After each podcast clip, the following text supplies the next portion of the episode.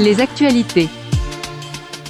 Alors, il y a un an, débarquait ChatGPT. ChatGPT qui a terrorisé une bonne partie de la population mondiale. Alors, un an plus tard, bonne nouvelle, nous sommes toujours là. On en parlait il y a quelques semaines, Patrice, tu vois, comme quoi le marketing par la peur, c'est efficace. Un an plus tard, Il est là. il est toujours là, et nous aussi d'ailleurs. hein. Alors j'ai fait un petit test entre différentes IA pour s'amuser, comme ça. J'ai posé une question qui n'est pas sur Internet, une question très simple. Combien de pattes ont 10 éléphants? Si deux en sont dépourvus alors, on va commencer là. Euh, Monsieur Alafort, combien de pattes ont 10 éléphants si deux en sont dépourvus? Qu'est-ce que vous en pensez?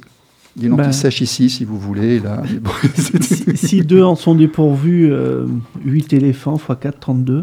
Ah, eh ben, et Monsieur Alafort est meilleur que bon nombre d'intelligence artificielle, hein, parce que, alors, j'ai demandé à Claude, Claude, euh, Claude, c'est Amazon, en fait, derrière, hein, euh, quelques milliards d'euros, là. euh, Eh ben, c'est très bien. Claude a fait une belle démonstration, effectivement, il y a 32 pattes, il nous expliquait que, ben, voilà, euh, 10 éléphants x 4, euh, ça fait 40, mais s'il y en a deux qu'on n'ont pas, ça fait 8 de moins, ça fait 32. Ok. Alors, j'ai demandé aussi à Perplexity AI, en résumé, euh, Perplexity AI, c'est un nouvel arrivant, euh, pareil, il m'a dit en résumé, 10 éléphants auraient 32 pattes, deux d'entre eux n'en avaient pas. C'est une belle démonstration également. Bing, ben Bing, il est encore en train de réfléchir. Tu vois, ça a planté la fenêtre là, que Bing, en fait, ne travaille pas comme les autres. Il va chercher sur le web des réponses à ces questions. Il nous donne la réponse avec les liens vers les références.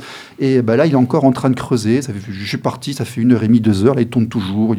Il n'a pas trouvé. Chat. Chat GPT, alors attention, c'est là ça devient intéressant. On parle beaucoup de cette personne qui est censée nous remplacer, là, ce truc-là. Là. Alors lui, il m'a écrit ça euh, très clairement comme ça. Si deux éléphants sont dépourvus de pattes, cela signifie qu'ils n'ont aucune patte chacun. Donc dans ce cas, les 10 éléphants auraient 40 pattes au total, chaque éléphant en ayant 4, même si deux éléphants n'en ont pas. C'est une logique absolument euh, imparable. Hein. Ça, c'est de l'assistanat quand même. hein. Avec ça, on va aller loin. Tu vas voir qu'il va nous remplacer beaucoup d'emplois. hein. Et Bart de Google s'embrouille un petit peu. Alors la réponse dépend de la façon dont on interprète la question. Il est comme ça, lui. Interprétation 1, les deux éléphants sont complètement dépourvus de pattes. Il commence à raisonner, on est quand même devant un début de raisonnement. Là, Euh, dans ce cas, il faut soustraire les pattes des deux éléphants euh, du nombre total de pattes que 10 éléphants auraient. C'est tous complet. Donc un éléphant à 4 pattes, 10 éléphants complets auraient 10 fois 4 égale 40 pattes. Deux éléphants dépourvus de pattes n'a plus que euh, 32. Donc il arrive quand même à 32. Mais il n'est pas sûr. Il y a un deuxième cas. Les deux éléphants ont perdu quelques pattes, mais pas toutes. Ah, il fallait y penser déjà, celle-là. C'est vrai que tout seul, moi, je n'aurais pas forcément trouvé. Euh, dans ce cas, il n'est pas possible de donner une réponse précise euh, sans savoir le nombre d'informations, le nombre de pattes perdues par chaque éléphant. Donc, si chaque éléphant a perdu une patte, il y en aura 40 moins 2, 38. Si chaque éléphant a perdu deux pattes, il y en aura 40 moins 4, 36, et ainsi de suite. Bon, conclusion. La réponse à la question dépend de l'interprétation que donne à la question. Il est important de bien lire la question et de comprendre les implications de chaque interprétation possible. Voilà, voilà, voilà.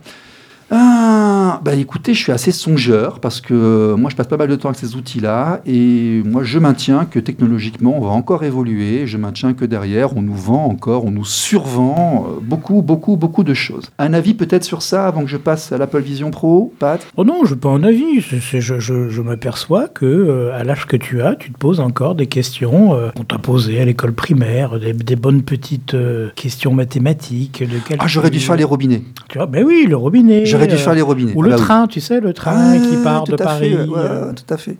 Et comme quoi, tu vois, c'est pas gagné. hein. Alors, ce qui prouve bien que l'intelligence artificielle n'est plus ni moins que la production de la nôtre d'intelligence, Mhm. et que ça, c'est qu'une mécanique qui ressemble à l'homme parce qu'elle a été créée par l'homme. Donc, à une question hyper intéressante, euh, des réponses plurielles, des variées en fonction de comment fonctionne Oui, le cerveau de l'un et le cerveau de l'autre. Oui, non, mais ce qui est intéressant, c'est qu'on nous l'a vendu par la peur il y a un an, puis qu'un an plus tard, on se rend compte que bah, le désastre n'est pas arrivé. Voilà. Bien c'est- sûr. c'est- c'est, euh, Monsieur Alafort, qu'est-ce que vous en pensez, vous, de l'IA, de tout ce, ce battage? Que ça apportera forcément des, des, des améliorations et des avantages à l'humanité. Mais Oui. de toute façon, ce, sera, ce seront toujours les humains qui seront derrière et qui la, pas forcément domineront, mais qui la manageront. euh, Vous l'utilisez, vous, manière individuelle déjà?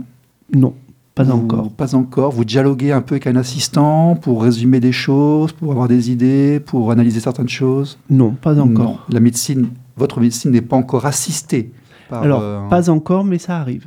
oui. Mais ça reste une aide.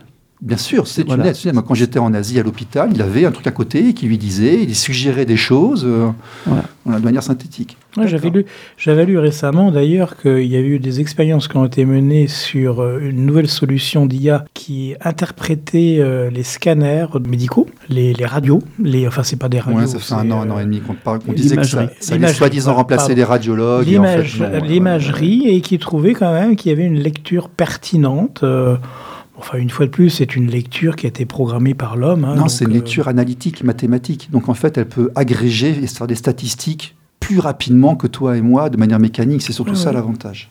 elle sera jamais, elle sera jamais au-delà de ce que l'homme peut penser. Elle va plus vite. Euh, Ça dépend. Oui, ça dépend comment on l'envisage. Mais tout à fait. Alors, je voulais parler un peu de l'Apple Vision Pro, qui est une prouesse technologique, encore un pas vers ce monde du futur que nous sommes si nombreux à appeler de nos voeux, qui dépasse nos limites pour étendre nos capacités, maîtriser la matière, conquérir les étoiles. Je ne sais pas si vous avez vu, c'est un écran, la 3D, les interfaces. Donc les gens ont une espèce de truc de ski sur la tête et puis ils ont les mains comme ça qui avancent sur le truc virtuel. Moi, je crois que je vais adorer. Mais il y en a quand même pour un peu plus de 3000 balles. Donc peut-être que les salaires américains aussi devraient venir en France, hein, pas uniquement leurs produits de luxe. France, pays de contraste, sous influence américaine et pourtant bien loin de la philosophie anglo-saxonne. Le petit patron de PME, l'indépendant, écrasé par les charges et les normes, ne nous contredira pas.